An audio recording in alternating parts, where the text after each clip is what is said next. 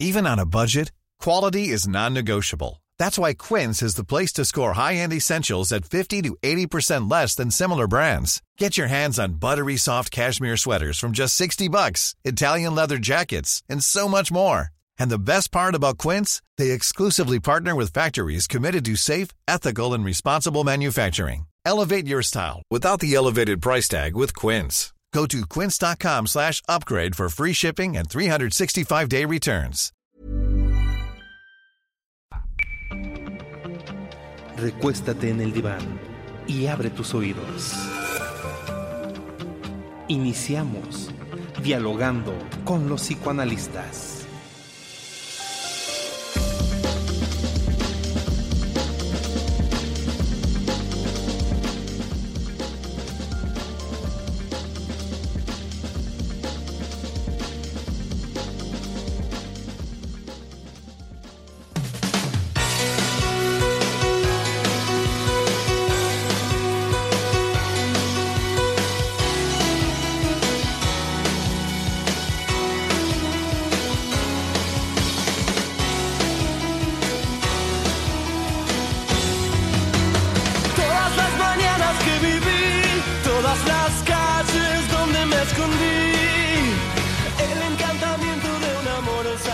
Sacrificio de mis madres, los zapatos del charol. Los domingos en el club, salvo que Cristo sigue hacia la cruz. Las columnas de la catedral y la tribuna grita gol el lunes por la capital. Hola, ¿qué tal? Buenos días. Estamos aquí en nuestro programa dialogando con los psicoanalistas. Estamos aquí Pepe Estrada, Ruth Axelrod y Rocío Arocha. Les damos la bienvenida. Eh, doy mi teléfono en cabina, es el 5580 68 11 58. Tenemos un WhatsApp para que nos hagan el favor de escribirnos con sus dudas. Es el 5530 10 27 52. Estamos en el 98.5 de FM en la Ciudad de México, el 100.3 de FM en Guadalajara. Saludos a Guadalajara, a Nuevo Laredo en el 101.9 de FM y el 103, a San Luis Potosí, la Huasteca tan preciosa Potosina, el 93.1 de FM, Tampico el 92.5 de FM, en Tabasco en el 106.3 de FM, en el 99.9 FM en Tehuacán, nuestra querida Puebla, y también saludos a Acapulco, Guerrero en el 92.1 de FM. Hoy vamos a estar tratando un tema que la verdad es apasionante porque algunos de nosotros ya pasamos por ahí, otros están empezando a pasar Otros no queremos dejar de estar ahí. y queremos estar ahí para siempre, ¿no? Sí. Los chavorrucos, ¿no? Sí. El tema tan tan interesante y tan lindo de la Adolescencia. Así que vamos a comenzar. Cuando me fui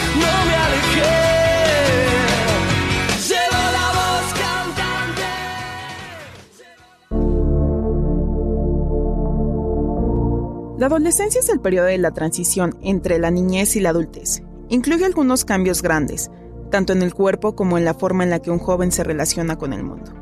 La cantidad de cambios físicos, sexuales, cognitivos, sociales y emocionalmente que ocurren en esta época pueden causar expectativas y ansiedad tanto en los niños como en sus familias.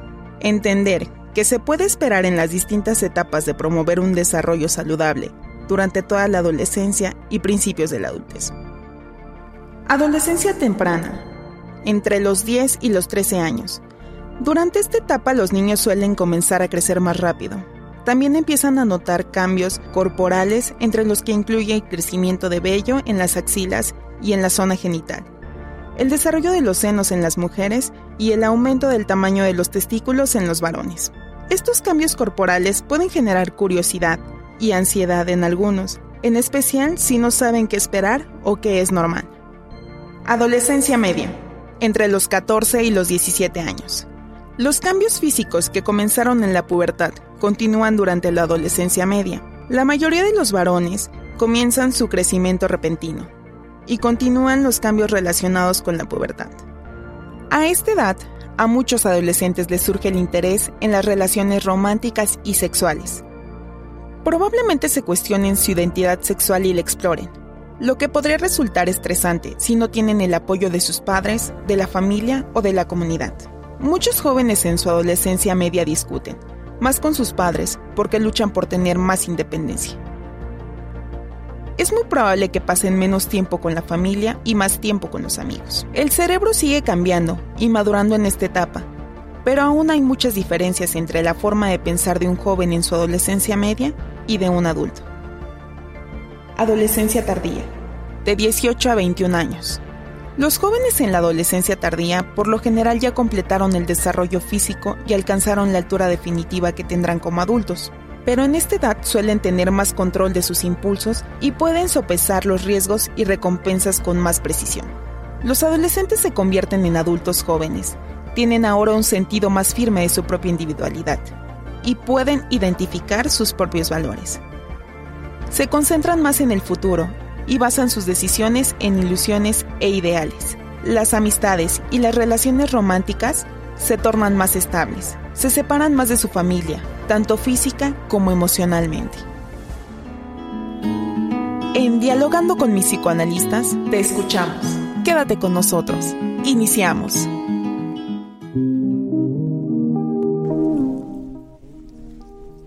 Qué gusto, qué gusto estar con todos ustedes en este tema tan apasionante, ¿no? Tan importante. ¿Qué tal, Pepe? Qué gusto saludarlos, un placer estar aquí con ustedes.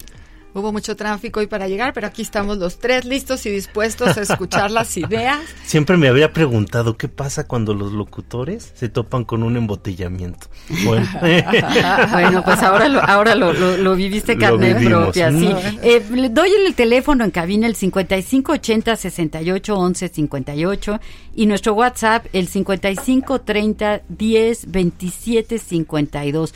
Este tema de la adolescencia que tanto nos, nos compete a todos, porque si no es que somos adolescentes, ya lo pasamos, tenemos un hijo adolescente, tenemos un sobrino que está atravesando por ahí, o tenemos una persona de edad mucho mayor, pero que parece que sigue en la adolescencia. Bueno, me gustó mucho la introducción, un poco densa, pero muy interesante en relación con los diferentes momentos por los que se atraviesa y las dificultades y los retos de cada una de las edades de la adolescencia.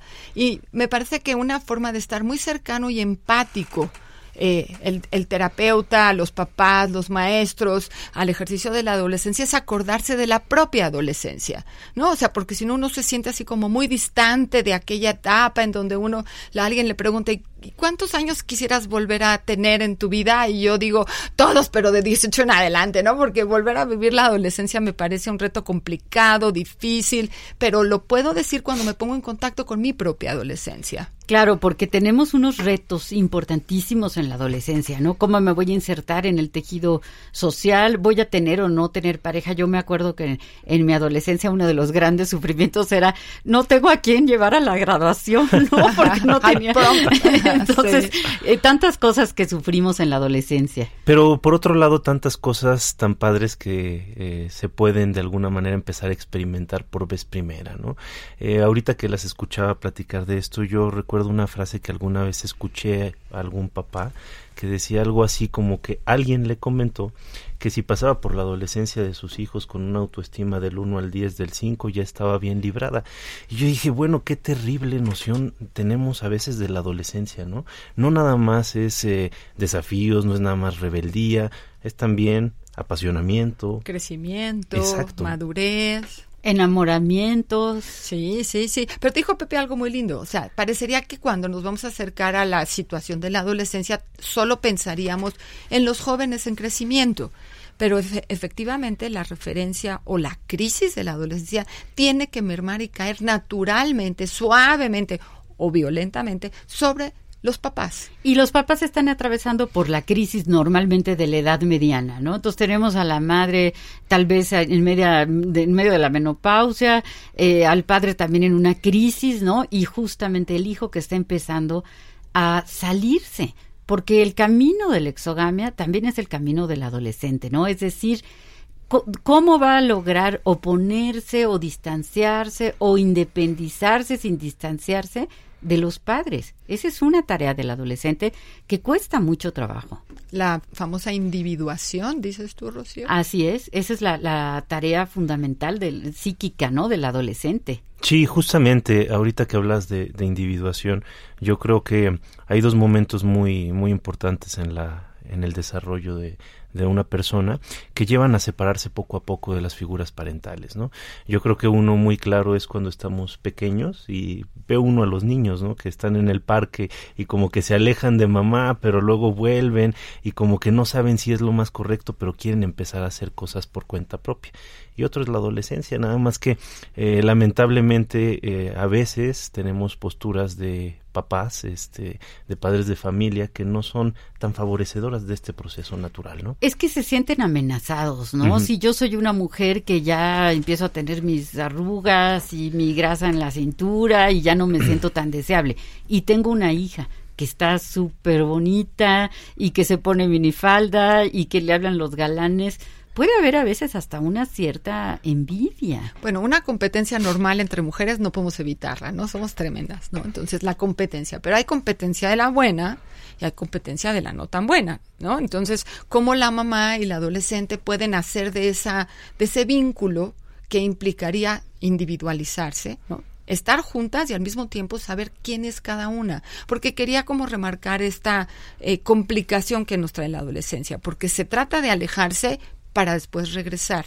Se trata de saber quién es uno a pesar de tener conflicto con los papás, pero poderlo seguir queriendo. O sea que son tareas simultáneas difíciles que van en la misma línea, pero están polarizadas. Estamos esperando sus llamadas. El teléfono en cabina es el 5580 68 11 58 y el WhatsApp 5530 10 27 52.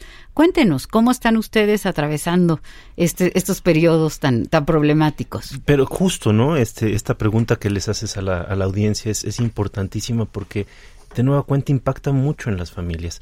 A veces el adolescente en cuestión está pues viviendo lo que le toca, pero desde mamá y desde papá esto genera mucho ruido. ¿Por qué?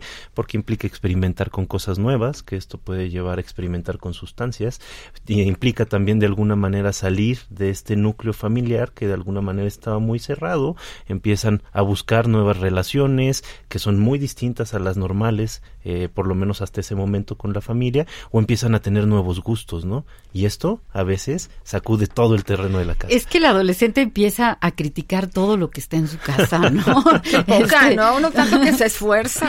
Y te dicen, pero ¿por qué te pintas las uñas de ese color? Pero mamá, ¿por qué pones esa sopa? Pero papá, ¿por qué eh, trabajas en, en tal cosa? Empiezan a notar también las contradicciones y los mensajes que les hemos mandado, que a lo mejor les decimos es que no quiero que vayas a utilizar una droga, pero está una con el cigarro en la mano, ¿no? Y entonces empiezan a ver como, a ver todo ese discurso que mis padres me han dado todos estos años, pues qué tan cierto es. Es la época de las mutaciones, ¿no? Es la época de decidir que sí, que no. ¿Cuál es la pregunta clásica del adolescente?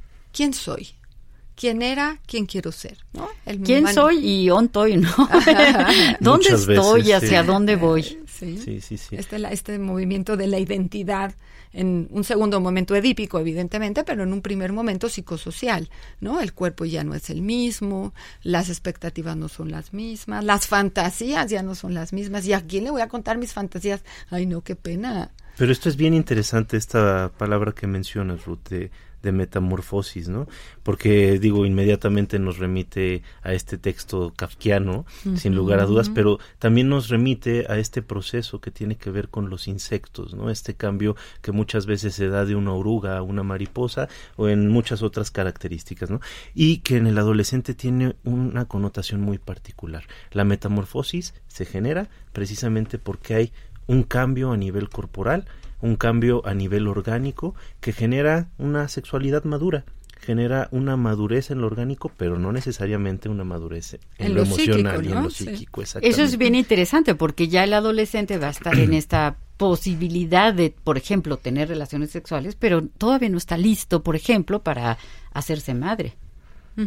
¿No? Eh, eh, es como eh, entender que va a ir poco a poquito, pero va a haber rituales en la sociedad que van a permitir eh, intentar usar estos nuevos, estas nuevas herramientas que trae el adolescente y estos nuevos ejercicios sobre la sexualidad o sobre la libertad que se van adquiriendo sin permiso de nadie, porque ese es el derecho del adolescente, probar estas nuevas alternativas. Y claro, evidentemente la de la sexualidad.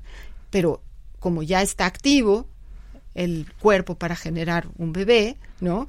Ahí viene todo el trabajo que nos toca hacer a todos en relación con la prevención. Claro, claro, y con la comprensión, porque incluso antes de pensar en, en las relaciones sexuales, tenemos que pensar en el cuerpo propio, ¿no? Porque pues a veces salen granitos, entonces está la niña o el niño o el jovencito, ¿verdad? Con este temor de cómo va a poder conquistar a alguien, a alguien le voy a gustar. Además, como que crecemos medio disparejos, ¿no? Entonces de repente se ve un, algunas partes del cuerpo ya de más grande y otras partes como de chiquito, ¿no? Eh, la, la barba de, de, chino que le dice, no, aquí chilla, aquí no. Aquí, aquí, ¿no? Todas estas cosas que, que el adolescente pues eh, padece. Las adolescentes también, ¿no? Esta sexualidad femenina que asusta terriblemente, que tiene que ver con el crecimiento de los senos, pero también con la presencia de la sangre. Este libro tan bonito de la presencia de la sangre de María Malizada. Adiós a la sangre, sí, un libro precioso. Y ahora es... Ah, eh, ¿Qué tal sangre? Bienvenida, ¿no? Sí. ¿Cómo aprender a convivir con la menstruación? Claro, claro, que, que, resulta a veces tan, tan amenazante y tan compleja. Y a veces eh, la jovencita no ha escuchado ninguna instrucción de este tipo de parte de, de su madre, ¿no? O ha escuchado discursos muy agresivos en relación a, lo femenino en relación a ser mujer o el jovencito en relación a ser a ser hombre, ¿no? Claro, lo que se pone en juego es precisamente todos los valores este familiares, ¿no? Se pone en juego lo que uno ha recibido en la educación y empieza uno a cuestionarlo para encontrar un propio camino. Pero sin lugar a dudas el impacto de todos estos cambios en el cuerpo de los muchachos a veces les genera una ruptura, ¿no? Como la sensación de ajenidad con el propio cuerpo y esto los lleva a angustiarse mucho, a buscar eh, situaciones externas, eh, personas, sustancias, eh, actividades que de alguna manera lo reaseguren o lo tranquilicen, ¿no? Porque evidentemente es muy fuerte para ellos manejarlo. Hablabas de la barba de chino, pero ¿qué tal el común gallo, no? En las clases, ¿no? Empiezan a, a, soltarlo los chavos y luego de repente ya hasta les da pena o dejan de participar en clase por cuestiones tan sencillas como estas, ¿no? Pero que para ellos es fuertísimo. Y esos son los inicios de los rituales. Cuando yo tengo alguna evidencia de que estoy dejando de ser un niño para convertirme en un futuro hombre, en una futura mujer. Y no nada más es para avisarle a la sociedad, estoy listo, ¿no? Sino también refiere a cómo yo me voy a preparar para poder entrar al grupo de los adultos en esta transición cultural tan complicada, ¿no? que hoy en día parece, usamos la palabra moratoria social. O sea, la adolescencia que antes terminaba a los 15, hoy termina a los 25, y tiene como un espacio muy amplio para ser desarrollada. Sí, claro, tiene un espacio muy amplio y, y, yo me preguntaría, ¿y qué hacemos los papás? ¿no? ¿Qué, ¿Cómo podemos hacerlo mejor?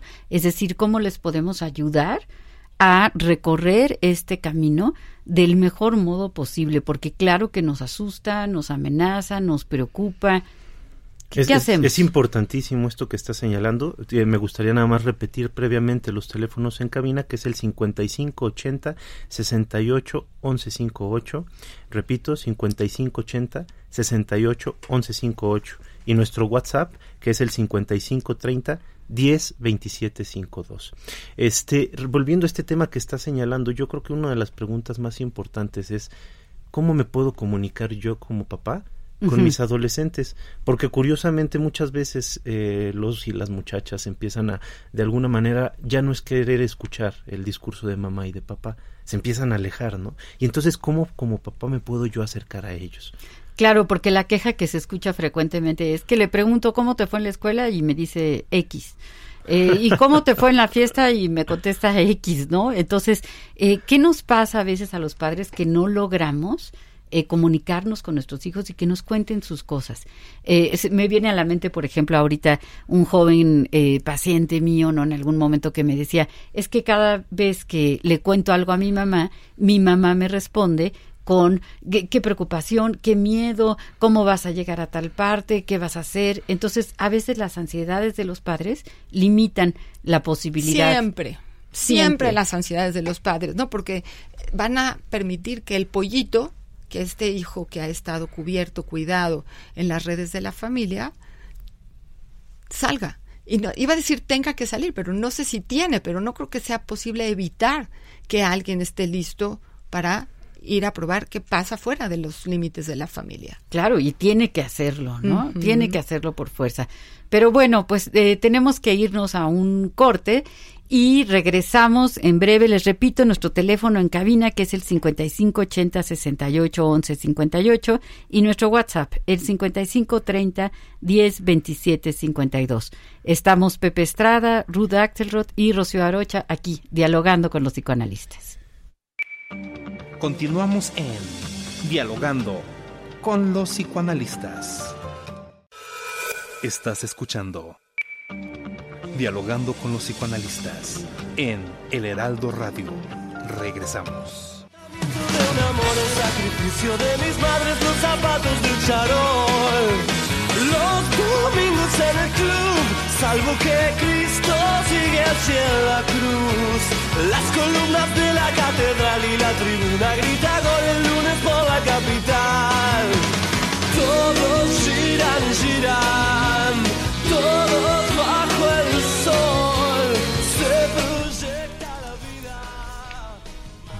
Una, ex- una excelente canción de Fito Páez, este, Mariposa Tecnicolor. La verdad es que no conozco muy bien la historia de esta canción, pero eh, nos habla de las metamorfosis, ¿no? Que va viviendo uno del paso de ser un niño a ser un adolescente. El esconderse por eh, los deseos eh, sexuales, el esconderse por las ganas de emprender nuevas aventuras y todos los cambios en las relaciones que se van dando. Es una super canción. Padrísima la experiencia de la, de la, metamor- de la metamorfosis de la adolescencia si se sabe vivir. Pero tenemos una llamada. ¿Qué tal? Buenos días. Bueno, Sí, buenos días. buenos días. ¿Qué tal? ¿Cómo está? Buenos días. Adelante, ¿quién nos llama? Quisiera saber cómo motiva a un joven adolescente a que estudie y trabaje, porque ya ve que estas fechas este, llaman niños de que no están motivados. Ajá. Además, este, estoy pasando por un divorcio y yo creo que eso también le afecta. Claro, ¿qué, qué edad tiene su, motivar a un joven, ¿no? ¿Qué edad tiene su- su- su joven? papás en la actualidad. Sí, eh, claro que sí. Este, vamos a, a intentar contestar a su a su pregunta. Muchísimas gracias por llamar. Y, y bueno, pues es que aquí se están juntando dos situaciones bien complejas, ¿no? El joven adolescente con el divorcio de los papás. Y este, esta cosa de no estudia y no trabaja. ¿Cómo motivamos a un joven para que estudie o trabaje? Bueno, necesitaríamos que el papá pudiera darse cuenta que él también está pasando por. ¿Se acuerdan que hablábamos de esta dualidad siempre, de este vínculo hi- hijo-papá, pa- hija-mamá, en donde uno afecta al otro? Y si el papá está pasando por un divorcio, aunque sea el deseo natural de que uno quiere buscar una nueva forma de vivir en la, en la línea amorosa, esto va a dejar una huella natural en los hijos, en el cuestionamiento de quién soy y para qué sirve eso de tener pareja, para qué sirve eso de tener un matrimonio, hacia dónde nos lleva si los matrimonios ahora sabemos que no son para siempre, que tienen también su fecha de caducidad. Entonces, si el papá está pasando por un mal momento y el hijo también, antes de obligar a alguien a un nuevo proyecto, habría que estudiar cómo anda su salud mental de este nene, ¿no?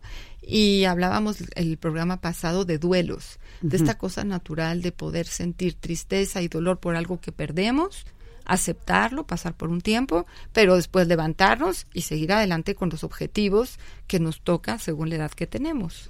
Sí, bien, bien difícil, ¿no? Eh, sobre todo yo creo que, como bien dice Rocío, aquí hay dos cosas que están en juego, ¿no? Por un lado, un proceso adolescente, es decir, una carga personal, un proyecto que tengo que resolver, y por otro lado, la ruptura de mi estructura familiar, ¿no? El cambio, por lo menos, de la misma, ¿no?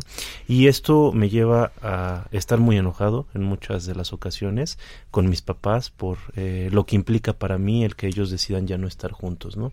Me lleva también a eh, ya no creer mucho en, en ellos, porque la idea que me vendieron de una familia de alguna manera se me viene abajo, ¿no? Entonces, en pocas palabras, estoy muy clavado en un proceso biológico y psíquico de adolescencia y por otro lado estoy muy clavado en un proceso de ruptura, ¿no? Qué difícil. Y quizá la forma de revelarse, pues es decir, pues yo ni trabajo ni estudio, ¿no? Vamos a recibir otra llamada, pero vamos a seguir comentando esto, ¿eh? Porque tenemos que hablar sobre cómo motivarlos. Adelante, buenos días. Hola, buenos días. Buenos días. Hola, mi nombre es Sandra. Eh, yo quisiera hacer una pregunta. Sí. Yo tengo un hijo de 15 años y últimamente tiene la inquietud de empezar a probar con los amigos la cerveza, el alcohol en general. ¿En qué momento como padres tenemos que ceder para permitir eso? Muy, interesante tu pregunta, Sandra. Gracias por hablar.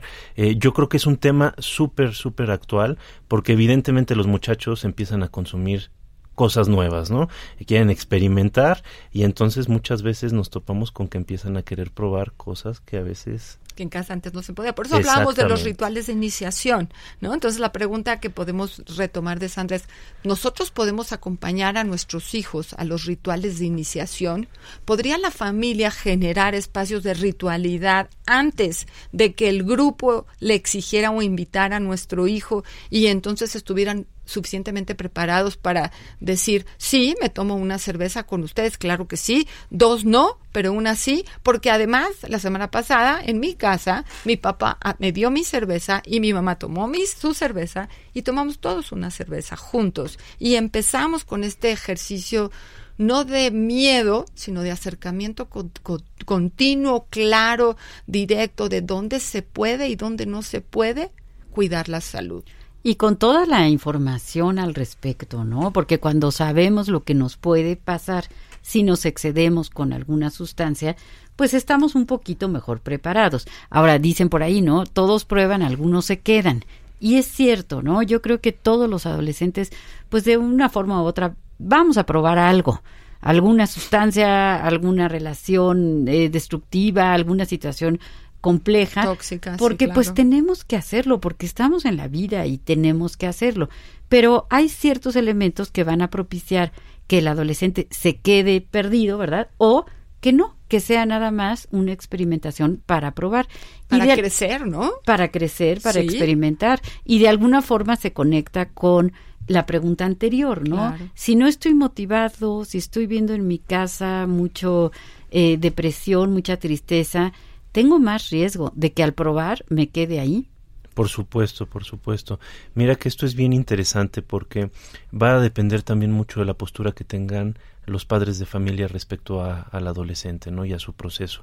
Evidentemente eh, tenemos información, por ejemplo, respecto a sustancias ¿no? que pueden ser muy nocivas si se consumen eh, en etapas tempranas, ¿no? pero los adolescentes de manera natural van a tender a buscar eh, desafiar nuestra autoridad y a tener una opinión propia respecto a lo que hay allá afuera. ¿Qué quiero decir con esto? Que van a probar cosas y que la mejor herramienta que nosotros podemos tener para acercarnos, para eh, de alguna manera guiarlos hacia un lugar eh, que sea bueno para su desarrollo, es dándoles información dándoles información que no satanice, sino que precisamente proporcione un panorama vasto de todo lo que se ofrece allá afuera. Información y un poquito de acompañamiento, Pepe, ¿qué opinas? ¿no? Sí, sin lugar o a dudas. Fortalecer el vínculo con ellos, no atosigándolos, no se trata de controlarlos, ¿no? Se trata de que podamos platicar qué les está pasando, qué les pasa a ellos, qué les pasa a sus amigos, invitar a, a la gente que los acompaña a la casa, estar cerquita de una forma cariñosa, no eh, persiguiendo o marcando lo que únicamente se puede hacer o lo que no se puede hacer, sino dándole lugar a ese, esa individuación lenta que se va dando en la nueva estructura del adolescente, donde va a haber, por un lado, mucho gusto y mucho, mucha diversión por las nuevas experiencias y las nuevas aventuras, pero al mismo tiempo mucho miedo ¿sí? Y muchos deseos de irse, pero de quedarse, ¿no? Siempre van a estar cargados de ambivalencia, de una o de otra forma, ¿no? Los que peor se portan, a veces son los más dependientes. Así es. Eh, a mí me recuerda esto eh, que leí alguna vez de un psiquiatra que tenía una muy mala relación con su hijo adolescente. Lo leí en el New York Times, ¿no? Y decía que tomó la firme determinación de durante un año no hablar, sino solamente escuchar a su hijo. Es decir, eh, creo que lo que ustedes dos dicen, Pepe y Ruth, es importantísimo y añadido el saber escuchar. ¿Para qué? Para que si en un momento dado nuestro adolescente se metió en un problema, tenga la confianza de venir a contarnos. Porque si estamos de satanizadores y superansiosos y policías y perseguidores, entonces no nos van a platicar y es bien importante que ellos sientan que, que estamos ahí para guiarlos, para echarles una mano, para ayudarles y no para juzgarlos. Repito nuestro teléfono en cabina 55 80 68 11 58 y nuestro WhatsApp el 55 30 10 27 52. Y tenemos otra llamada, qué, qué padre. Eh, buenos días. ¿Con crema y queso? para llevar. Este, estamos aquí al aire. al aire. Eh, créeme que eso la que una quesadilla me imagino que estará estarán pidiendo. Buenos días, díganos. Ah, parece que Hola, hola, buenos días. Mi nombre es Polo. Eh, ¿Qué tal, Polo? Hola, buenos días. Yo tengo una pregunta. Tengo un hijo de 14 años que estudia este, bueno, está en prepa. Sí. Y mi pregunta es, no sé, a veces él este como que me pide permiso para salir con sus amigos y este y yo le pido no sé datos de sus amigos dirección dónde va a estar dónde está. Y a veces siento como que soy muy sobreprotector. No sé si me puedan dar un consejo si estoy bien o estoy mal no sé. Digo lo, lo, le pido todos esos datos por la situación del país en el que vivimos. Claro claro Polo. Muchas gracias por hablar Polo. Vamos a tratar de darte la mejor respuesta posible eh, a ver, pedir gracias, doctora. No, gracias a ti, Polo, gracias. Y que, que disfrutes tu taco, quesadilla. Exacto. Mándanos aquí a la cabina. Ahorita vamos para allá al deli. sí, sí, sí. Eh, a ver, pedir todos los datos o no pedirlos, ¿no? Porque todos los padres, claro que con la situación del país nos asustamos y queremos pues saber en dónde andan, ¿no? Y que si pasa algo, pues poderlos localizar. ¿Qué piensas, Pepe? ¿Le pedimos todos los datos que o es no? bien interesante. Yo creo que es una postura que debe de ser muy personal. Es decir, como padres se deben de preguntar qué es con lo que yo me siento cómodo, pero de alguna manera también empezar a contrastarlo con las necesidades de su hijo. Eh, creo que sí es importante saber dónde están nuestros hijos. Creo que sí es importante saber con quién se juntan nuestros hijos. Detectar, observar, qué reacciones despierta cierta compañía en ellos para también estar al pendiente de qué, cuáles son sus necesidades. Pero fíjate que muy fácilmente se puede eh, tergiversar esta preocupación genuina de los papás y se puede convertir en un control excesivo. Por ejemplo, papás que fácilmente tienden un puente entre esta preocupación natural, precaución natural, seguridad y de repente ser intrusivos en teléfonos, en conversaciones, en controlar prácticamente todos los aspectos. Andarlos espiando, ¿no? Revisar sus recámaras, sus cajones, revisar sus mensajes. Si tienes un adolescente en casa y más o menos va teniendo un desarrollo organizado, más o menos, ¿no? Tiene días buenos, ratitos y demás, pero de repente hay un papá o una mamá que se da cuenta que su hijo empieza a cambiar de forma no fortuita, sino marcada y empieza a tener cambios de humor que no entendemos, circunstancias así que no podemos explicarnos. Sí, algo inusual, ¿no? Sí, algo, algo nada más inusual, sino violento, ¿no? Sí. Sí, y en donde esa conducta aparece de repente, si al otro día no aparece, bueno, fue un momentito, pero si se vuelve parte de la personalidad de nuestro hijo, algo extraño, algo que no enseñamos, algo que no está como lo que esperaríamos, hay que poner atención aquellas circunstancias en donde depresiones mayores, situaciones de droga, situaciones de violencia, situaciones de sexualidad inesperada, los hijos no nos van a contar esas cosas. Nos toca a nosotros como papás hacer un poco el termómetro el seguimiento de eso que se está moviendo de una manera brusca y entonces sí buscar la manera de comunicarnos, ¿no? Claro, claro. Ahora, eh, pues si uno les está pagando el teléfono celular, pues también es para que nos contesten cuando les escribamos un mensaje, ¿no? Entonces, yo a veces pienso que no necesitamos tampoco tener exacto todos los datos con quién vas, en dónde, a qué horas, pero sí, si yo te llamo, me tienes que contestar. O si te mando un mensaje, me tienes que contestar. Y podemos enviar un mensaje, ¿no? Eh, a la hora aproximada que se le tiene fijada de, de, llegada. Y eso sí, si no nos contestan el mensaje, pues sí tendríamos que poner un límite ¿Por qué? Porque entonces nos están preocupando y no se vale tampoco que nos hagan eso. Claro, lo que es muy importante en relación a lo que estás diciendo, Rocío, es mencionar que el adolescente, entre muchas otras necesidades, también tiene como necesidad la de los límites. Y eh, los límites eh, sirven para su contención, sirven para su protección. Y cuando nosotros les damos este mensaje claro de que un límite determinado es por su propio bien, los muchachos lo entienden. Cuando no entienden es cuando existen ciertas discrepancias entre lo que les decimos y lo que nosotros hacemos. Y entonces ahí empiezan a desconfiar, ¿no? Claro, y, en- y esto eh, que dices, Pepe, es, es fundamental también para motivar a que estudie o que trabaje, porque eh, de entrada para sus gastos personales, ¿no? Porque si les damos el dinero sin que estudien y sin que trabajen, ahí sí estamos dejando demasiado flexible el límite. Pero no solo el dinero, o sea, todo en la vida son las negociaciones, ¿no? O sea, yo si tengo un buen día y me fue bien en la escuela, me pudiera dormir tranquilo. O sea, las negociaciones son con lo que yo cumplo de las expectativas y las exigencias que tengo todos los días y entonces llego a mi casa y en paz puedo ver la televisión, me gano el derecho al descanso, me gano el derecho a un buen lunch, ¿no? Y entonces esa tendría que ser parte de la ideología de la familia, que las cosas no son simplemente porque sí. Claro, ¿Sí? no, no, no te debo mantenerte y tenerte tu ropa limpia y tu comida si tú no haces nada. Pero tenemos una llamada. Adelante, buenos días. Buenos días. Eh, Sí, eh, te escuchamos. ¿Con qui- quién habla? Eh, mira, mi nombre es Marco. Y pues bueno, yo estoy pasando una situación con mi hija, es adolescente. Y pues bueno, en las mañanas, eh, eh, pues estamos batallando un poquito con el horario de llegada de la escuela. Y pues quiero hablar con ella y todo eso, y pues se presta mucho. Y pues quiero, quiero ver alguna opinión de algún especialista como ustedes. ¿Qué puedo hacer en este caso? Claro que sí, Marco. Muchísimas gracias por llamar. ¿Qué edad tiene tu hija, Marco? 14. 14. ¿Y a qué hora se entra a la escuela? Eh, a las 7. Por la entrada no hay problema porque yo la llevo. El problema es la salida. Ah, se queda jugando.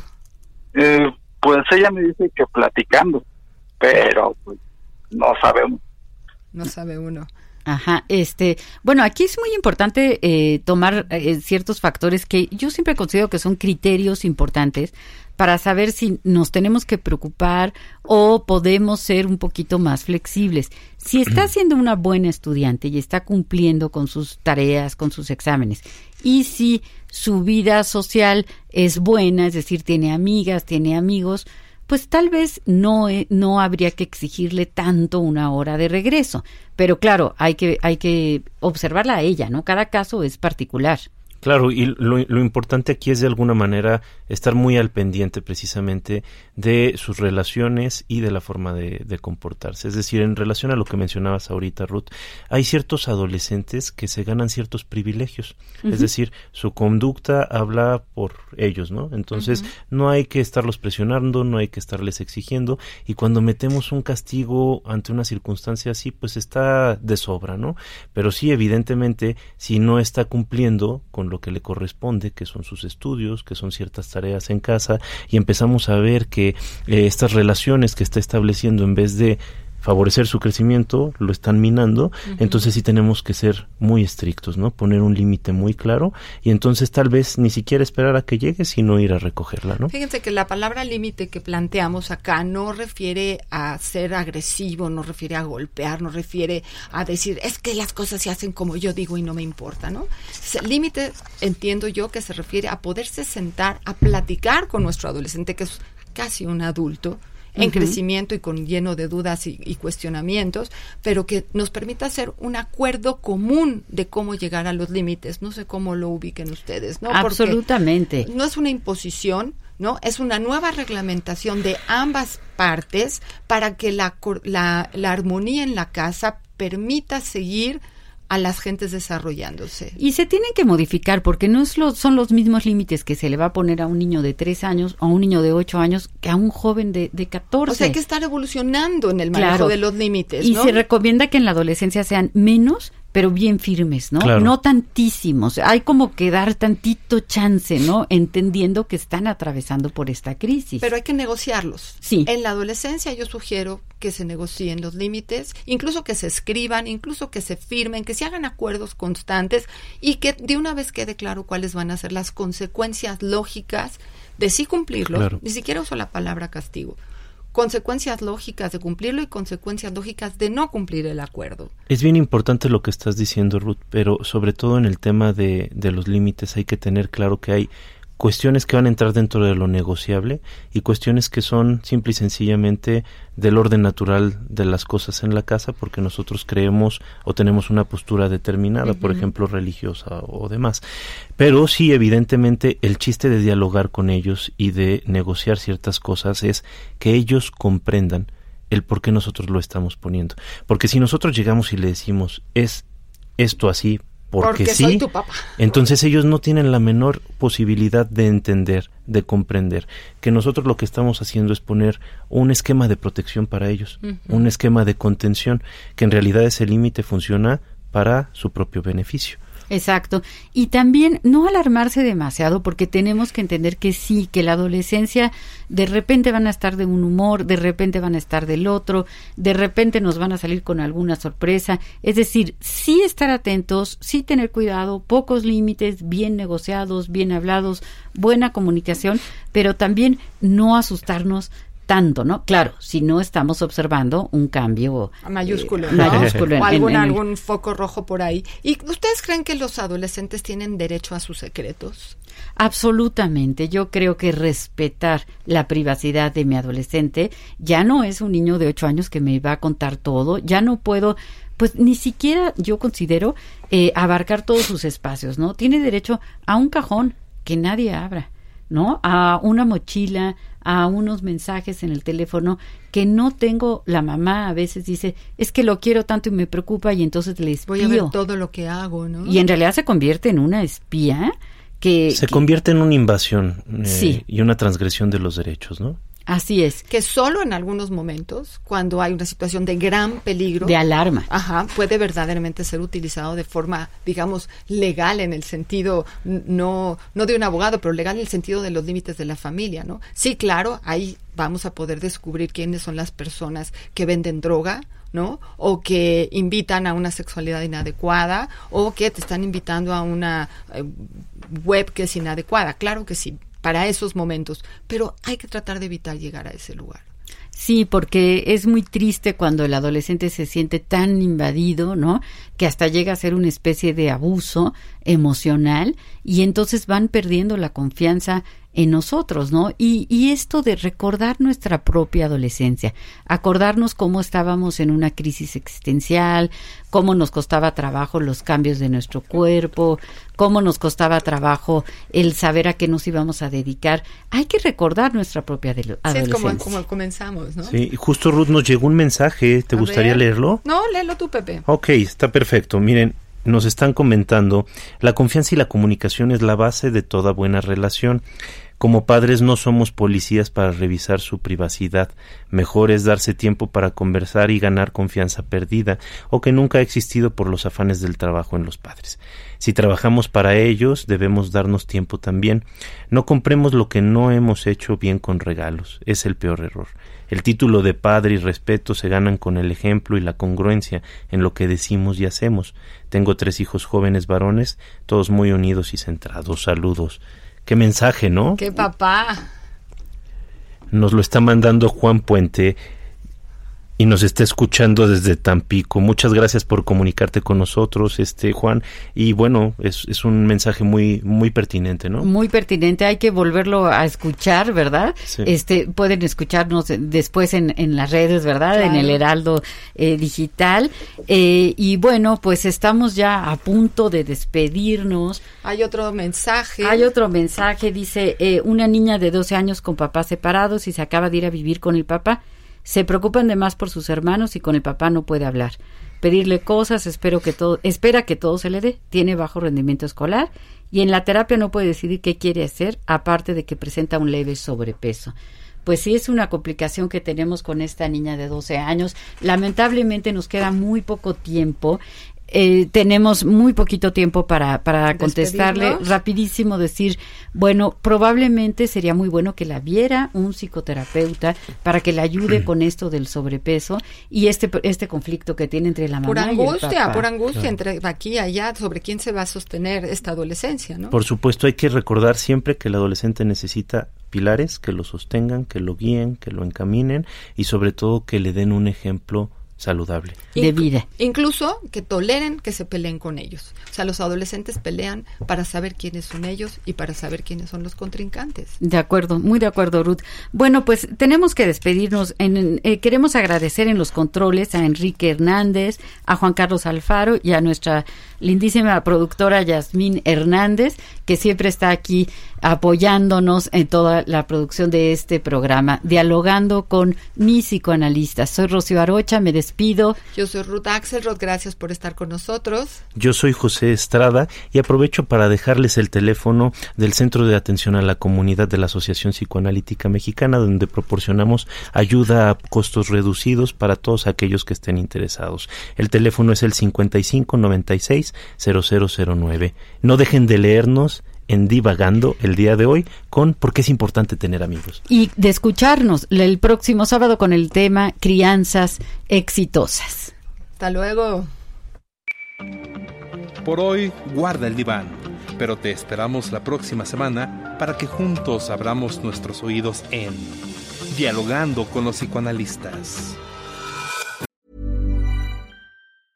Ever catch yourself eating the same flavorless dinner three days in a row?